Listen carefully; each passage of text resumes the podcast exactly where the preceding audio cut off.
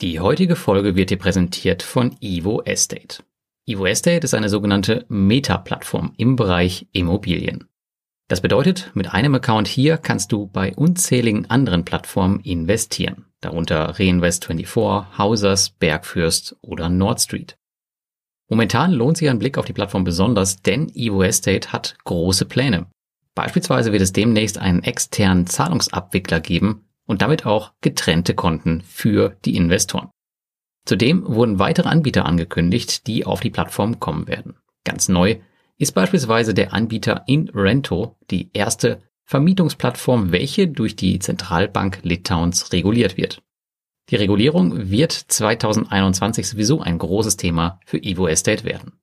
Wenn ihr das Lust auf mehr gemacht hat, dann gibt es über den Link in den Show Notes 0,5% deines investierten Kapitals in den ersten sechs Monaten als Cashback zurück. Du findest dort auch einen Bericht von meinem Blog über Evo Estate, wo du dich tiefer informieren kannst. Und nun viel Spaß mit dem heutigen Podcast.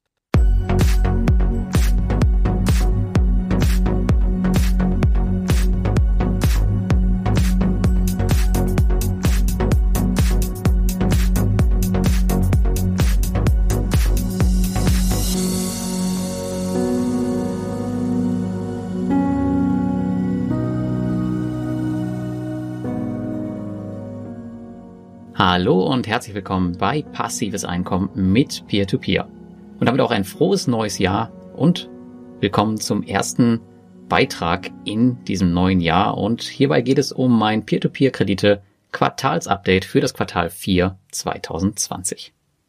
Mit dem Rückblick auf das vierte Quartal 2020 schließen wir damit ein ganz besonderes Jahr für die Peer-to-Peer-Kredite ab. Das Jahr, in dem die Peer-to-Peer-Industrie erstmals einen derben Crash und Dämpfer hinnehmen musste. Was wurde in den ersten beiden Quartalen um das Fortbestehen dieser Anlageklasse gezittert? Aber jetzt am Beginn des Jahres 2021 stellt sich alles irgendwie ganz anders dar, als viele erwartet haben. Teilweise sind die Peer-to-Peer-Plattformen nämlich überlastet und sehen sich mit einem Nachfrageüberhang konfrontiert. In meinem heutigen Quartalsbericht erfahrt ihr wieder folgende Dinge. Und zwar erstens die Entwicklung meines Peer-to-Peer-Portfolios im Vergleich zum Vorquartal und mein weiteres Vorgehen im ersten Quartal 2021. Es gibt wieder Rating-Updates für das Peer-to-Peer-Plattform-Rating und auch mein kleines äh, Scam-Rating, mein internes. Beachte hierbei jedoch, dass es, ähm, ja, wie schon lange angekündigt und wie jährlich üblich, es in zwei Wochen schon ein neues Update des gesamten Rating-Systems auf Basis eures Feedbacks auf die nun schon dritte Version geben wird. Seid mal darauf gespannt. Weiterhin gibt's die wichtigsten News zu jeder Plattform mit meiner eigenen Einschätzung dazu und wie ich im Portfolio mit der entsprechenden Peer-to-Peer-Plattform weiter verfahre. Dann gibt es noch einen Neuzugang und einen weiteren Abgang in meinem Portfolio. Und über die Abgänge werde ich ab sofort äh, nur noch ganz rudimentär berichten, da sie uninteressant für mich geworden sind und auch nur noch Arbeit machen. Das ist eine Neuerung und hier auf der Tonspur ähm, werde ich wahrscheinlich auch gar nicht drüber sprechen. Also wenn ihr dazu dann mehr Informationen haben wollt, dann klickt einfach in den Show Notes auf den Blogartikel. Und es gibt noch ganz neu meine Ziele fürs, für jedes Portfolio. Auch das werde ich hier auf der Tonspur ähm, nicht großartig erzählen. Das heißt, da geht es um ein monetäres Ziel, was ich auf jeder Plattform erreichen möchte. Wenn dich das mehr interessiert, dann klick auch einfach auf den Blogartikel. Und wie immer werde ich auch nicht ähm, auf der Tonspur jede Plattform wirklich durchgehen, auch nicht von denen, die in meinem Portfolio sind, aber das recht viele sind und ansonsten wird das hier relativ umfangreich.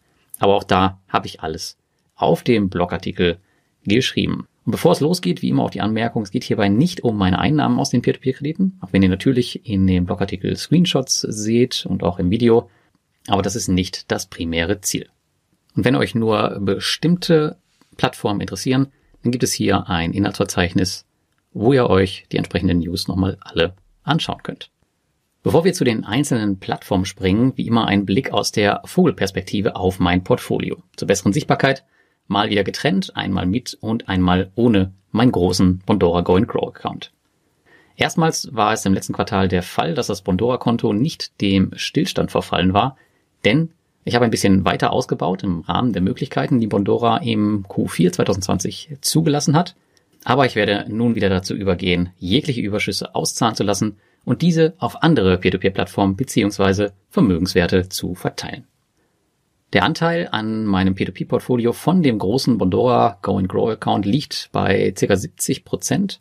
Ähm, obwohl das Bondora Go Grow Konto hier gestiegen ist im letzten Quartal, sinkt der prozentuale Wert aber doch immer weiter ab, weil die anderen Plattformen halt sukzessive auch aufholen und ich bei Bondora halt nicht unbedingt immer weiter nachlege.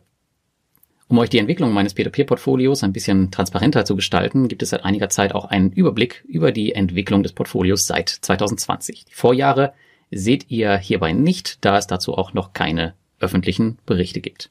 Und im letzten Quartal ist mein Portfolio gegenüber dem Vorquartal tatsächlich um ganze sechs Prozent gestiegen. Das ähm, gab es so schon lange Zeit nicht mehr und der Anteil an meinem gesamten Investmentportfolio liegt aktuell bei 12,59 Prozent. Also im letzten Quartal hat das P2P-Portfolio wieder etwas Fahrt aufgenommen. Das lag zum einen an den zeitweiligen Höchstständen an der Börse, der Hinzunahme der P2P-Plattform Monsera und dem weiteren Ausbau meines Bondora Go and Grow Accounts. Und mittlerweile hat das Portfolio schon ein gutes organisches Wachstum. Das heißt also ein Wachstum, für das ich selbst eigentlich nicht mehr allzu viel tun muss.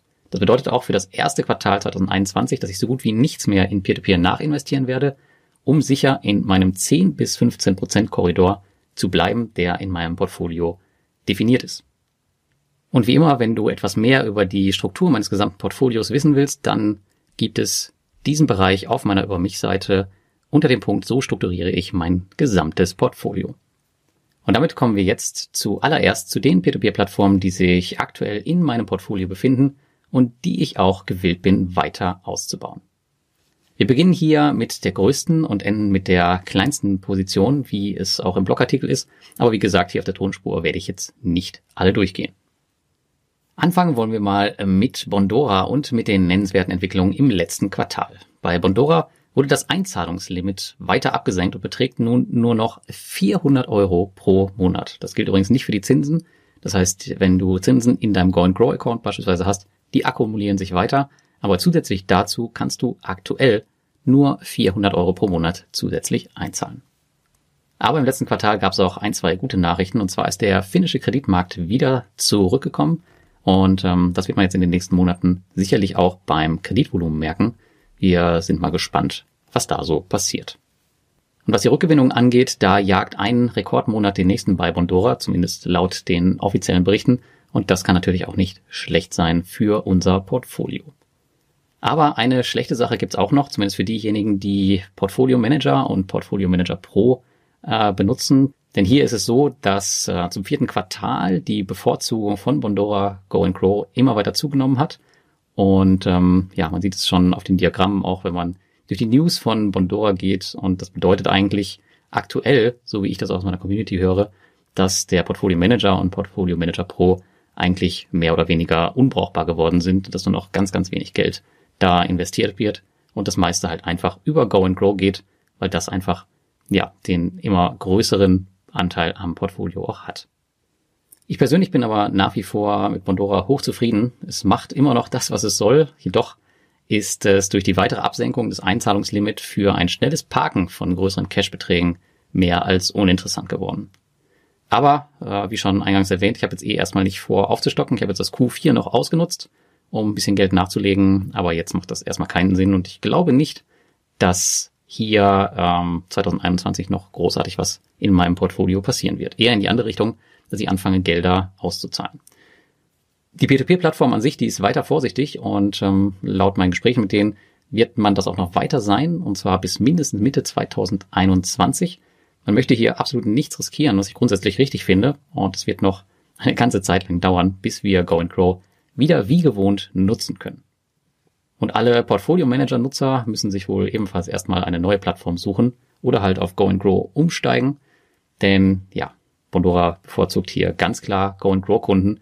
Und diesen Verdacht, ihr wisst es, den hatte ich eigentlich schon seit Launch des Produktes, dass es irgendwann mal passieren wird. Und jetzt ist es halt eingetreten und mal gucken, ob das nochmal rückläufig wird. Vermutlich nicht in den nächsten paar Monaten. Kommen wir zur nächsten, sicherlich auch für euch interessanten Plattform in meinem Portfolio und das ist Mintos. Nennenswertes, was hier passiert ist im letzten Quartal, das war natürlich die Crowdfunding-Runde, die mit rekordverdächtigen 7,2 Millionen Euro beendet wurden. Ich persönlich war nicht dabei. Ich bin bei keiner Crowdfunding-Runde, auch nicht von den anderen Plattformen dabei, weil ich einfach denke, ja, das ist irgendwie der falsche Weg, wenn man auf eine Plattform investiert ist und gleichzeitig auch noch irgendwie Anteil an der Firma hält. Das ist für mich irgendwie ähnlich, als wenn ich äh, Angestellter in einer Firma bin und dann auch gleichzeitig noch Aktien von denen kaufe. Ähm, ja, meiner Sicht, äh, aus meiner Sicht erhöht das einfach nur das Risiko und deswegen bin ich da traditionell eigentlich nicht dabei. Zudem, wer mich verfolgt, der weiß auch, ich bin eher so derjenige, der gerne in Dinge investiert, die auch Geld ausschütten und das tun solche Crowdfundings meistens auch nicht. Von daher bleibe ich bei sowas fern. Aber auf jeden Fall einen dicken Glückwunsch hier an Mintos für dieses Crowdfunding.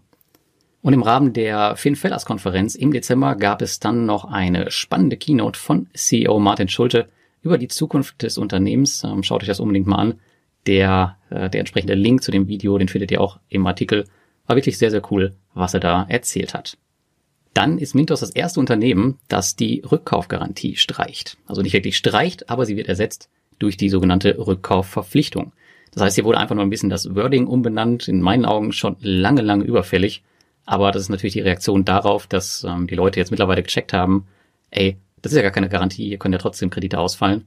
Und deswegen hat Mintos folgerichtig hier das Ganze umbenannt in Rückkaufverpflichtung. Aber eine Garantie ist es nicht mehr. Warum auch immer sie damals diesen Namen gewählt haben. Aber wir Deutschen, wir fallen natürlich gerne auf Garantien und sowas rein, ihr wisst es selbst. Von daher in meinen Augen eigentlich eine coole, aber längst überfällige Sache. Ansonsten, ja, die Rückholungen laufen noch weiter, auch relativ erfolgreich. Also je nachdem, an welcher Stelle man mit seinen ähm, Krediten von jedem Anbahner halt steht, bekommt man halt in manchen Monaten recht viel zurück, in manchen bekommt man gar nichts zurück. Aber auf jeden Fall läuft das Thema weiter und bei mir persönlich geht die Schere auch wieder immer weiter auseinander. Das heißt also von denen, was sich in der Rückholung befindet und von den monatlichen Einnahmen, die wieder reinkommen. Dann hat im letzten Quartal Mintos auch überraschend sein Rating geändert. Jetzt, das heißt jetzt Mintos Risk Score. Das heißt, ihr habt jetzt ähm, keine Buchstaben mehr, sondern ihr habt jetzt Zahlen und die Kriterien sind alle ein bisschen anders geworden. Ähm, wenn euch das interessiert, habe ich euch das auch nochmal verlinkt. Ähm, ja, in meinen Augen hat sich da bei den Scores nicht so viel geändert, wenn man das jetzt mal überträgt auf die Buchstabenbewertung, ähm, so wie es vorher war. Aber ja, man sollte auf jeden Fall ein Auge darauf haben, vor allem wenn man das Thema jetzt noch gar nicht irgendwie ähm, realisiert hat, sollte man auf jeden Fall sein Auto-Invest einmal überprüfen und schauen, ob da noch so alles stimmt. Schauen wir auf mein persönliches Investment, dann ist mein Mintos Investment auch im letzten Quartal weiter gestiegen. Wie geplant habe ich meine Ausschüttung damit stabilisiert und auf der anderen Seite sinkt der Wert der ausstehenden Zahlung langsam von Monat zu Monat. Es ist aber noch ein langer Weg, aber Mintos überzeugte die letzten Monate wieder etwas mehr, muss ich sagen. Also ähm, da waren sie echt sauber. Es ist kein weiterer Kreditgeber mehr ausgefallen und es wurde weiter sauber kommuniziert. Es ist ähm, ein ganz anderes Mintos, hat man so ein bisschen das, das Gefühl, als es noch vor einem Jahr war. Und ich bin mal gespannt, wie die da so weitermachen.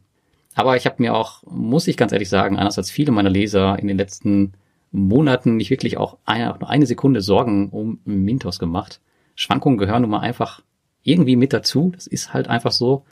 Jedoch nehme ich mit weiter steigendem Kreditportfolio jetzt natürlich auch immer mehr mein Portfolio mehr unter die Lupe. Das heißt, ich suche mir mehr die Kreditgeber aus, um ein sicheres und stabiles Portfolio aufzubauen, was vielleicht am Ende ein bisschen weniger Rendite generiert, aber womit ich halt so ein bisschen, ja, nicht so volatil unterwegs bin. Aber ansonsten können natürlich auch immer Kreditgeber ausfallen. Wie gesagt, das gehört einfach dazu. Wie ich das Ganze auswähle und was das so für Auswirkungen auf meinen Autoinvest hat, da schreibe ich vielleicht dann in den nächsten Monaten noch mal ein bisschen mehr zu. So, die nächsten drei Plattformen, bei der Größe nach überspringen wir mal, weil wir die letztes Mal schon sehr ausführlich besprochen haben. Das wären jetzt ähm, Esteco, die kommen würden. Das wäre Twino und Wire Invest und danach würde noch CrowdDestor kommen. Sondern wir schauen mal ein bisschen weiter nach unten und schauen mal auf Evo Estate. Evo Estate ist einer der letzten Neuzugänge in meinem Portfolio und die Plattform hat es in meinen Augen echt in sich. Und im letzten Quartal gab es wieder ein sehr, sehr ausführliches Investoren-Update, was alles so passiert ist. Das finde ich, machen sie immer äh, sehr, sehr schön und man kann ein bisschen was lernen und sich auch nochmal ein paar weiterführende Sachen anschauen. Das ist echt ganz cool. Was aber auch sehr, sehr cool ist, das ist, dass sie einen neuen Project Originator dazugenommen haben und das ist Heavy Finance und das ist ein Project Originator, ja, den ich so bis jetzt überhaupt gar nicht auf dem Schirm hatte die ähm, finanzieren schwere Mähmaschinen, wie zum Beispiel Mähdrescher, Bagger, ähm, Trecker. Das ist sehr, sehr cool. Und hiermit geht Evo Estate natürlich in eine ganz, ganz neue Region und ich bin da auch fleißig mit dabei, mitzufinanzieren. Und ja, ich bin mal gespannt, wie sich das so entwickelt. Also das ist auch ein sehr, sehr solider Kreditgeber, muss man sagen. Also der ist beispielsweise reguliert von der litauischen Zentralbank. Also ist jetzt nicht irgendeine Garagenbude oder so.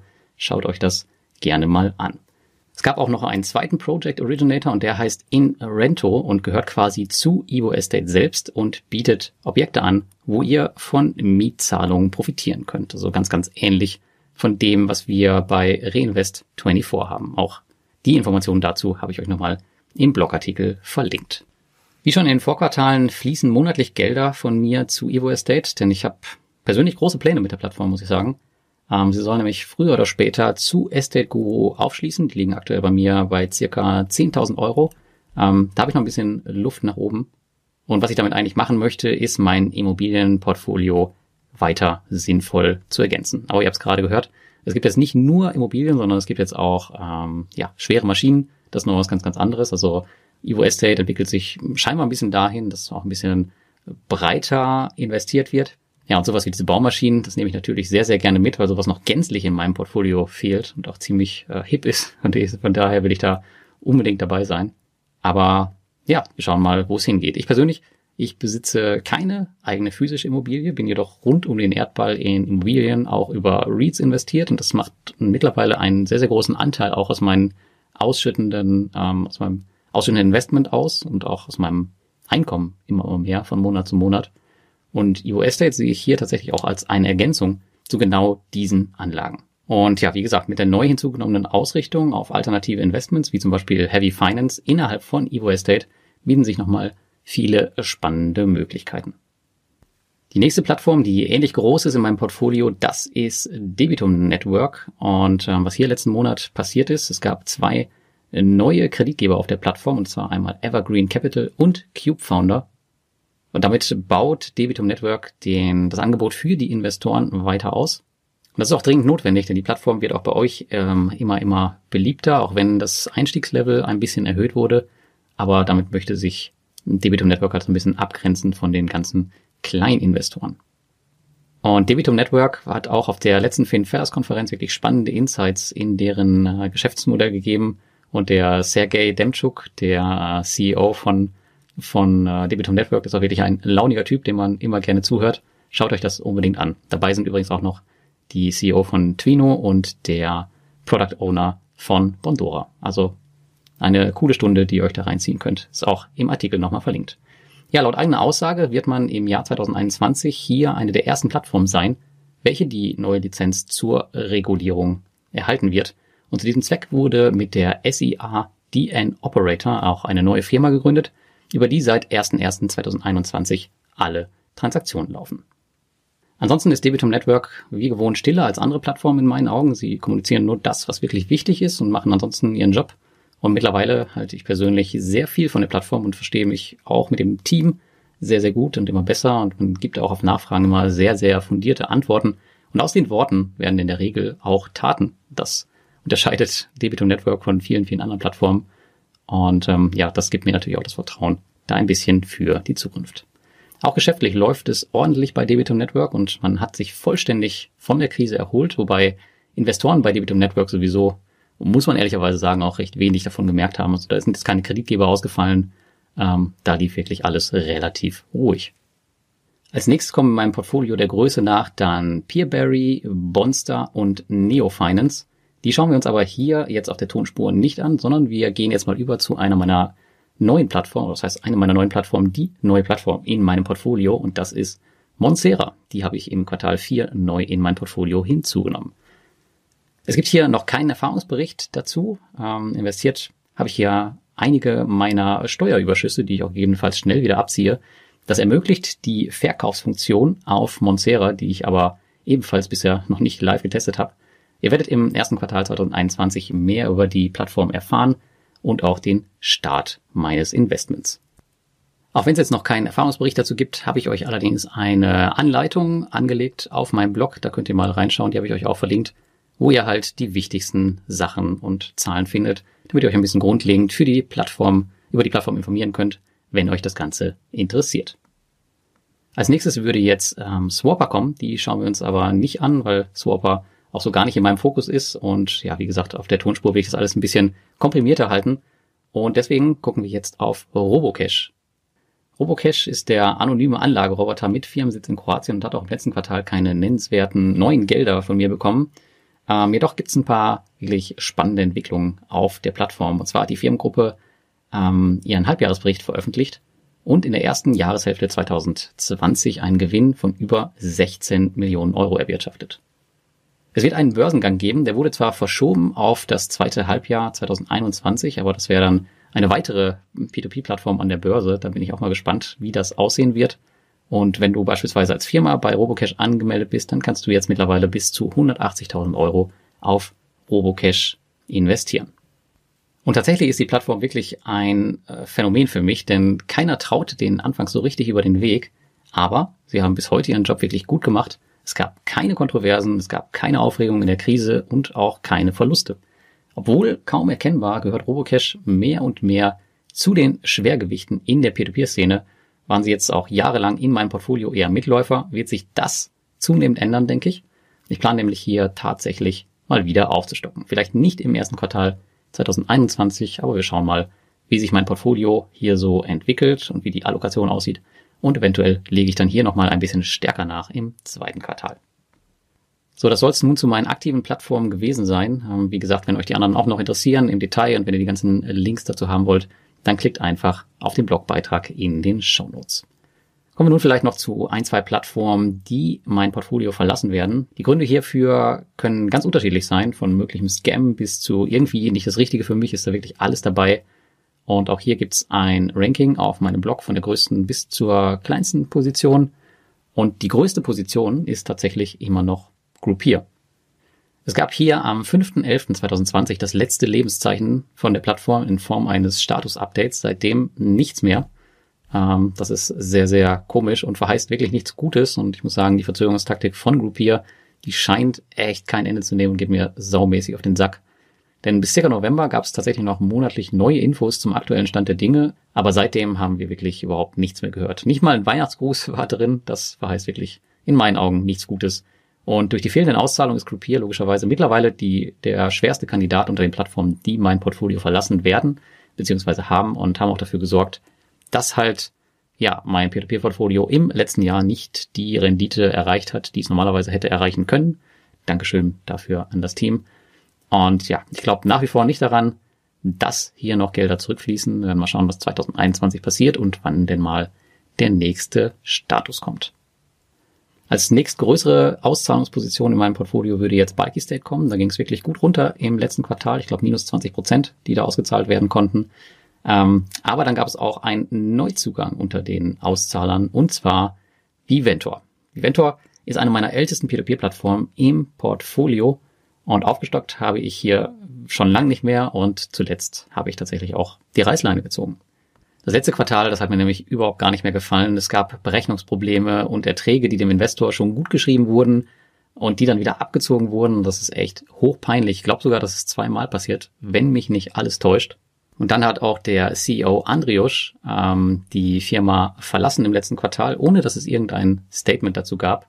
Und zudem hat der Kreditgeber Atlantis, der niederländische, der ja mit irgendwie zu dieser ganzen Unternehmensgruppe gehört, massive Probleme bei der Rückzahlung der Gelder. Und deswegen war Viventor für mich wirklich die Negativüberraschung im letzten Quartal.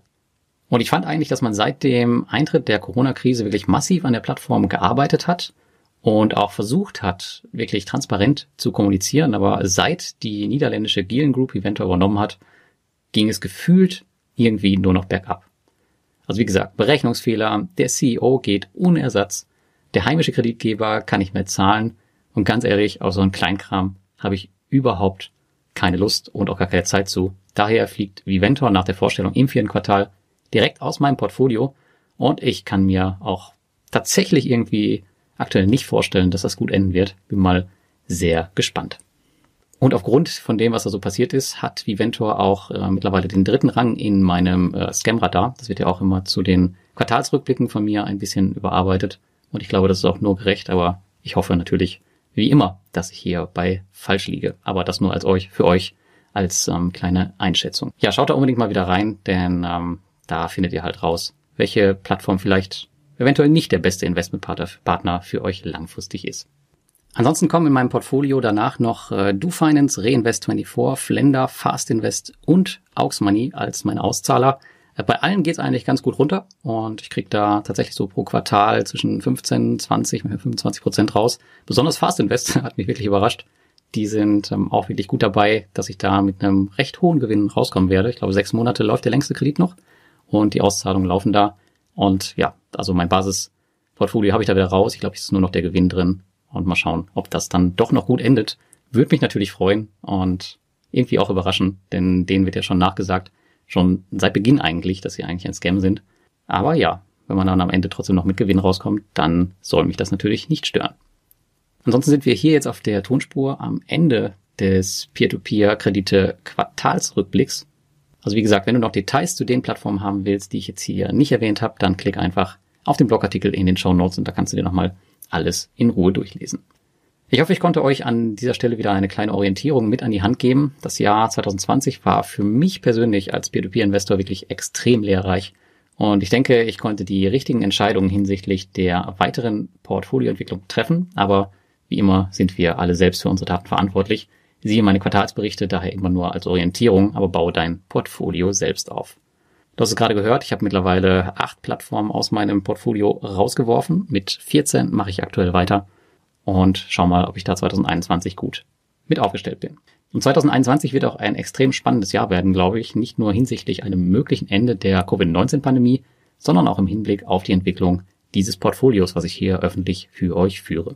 Und auch wenn ich jetzt im ersten Quartal wahrscheinlich wenig oder nichts investieren werde in Peer-to-Peer-Kredite, liegt der Fokus in diesem Jahr darauf, die etablierten Plattformen weiter auszubauen und ein bisschen mehr Ruhe reinzubringen nach diesem ja, recht stürmischen 2020.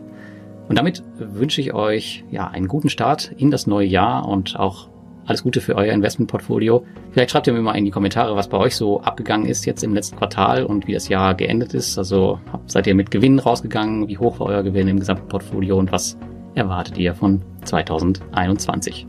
Und damit wünsche ich euch alles Gute und bis zum nächsten Mal und denkt immer dran, ruhig bleiben und Zinsen kassieren.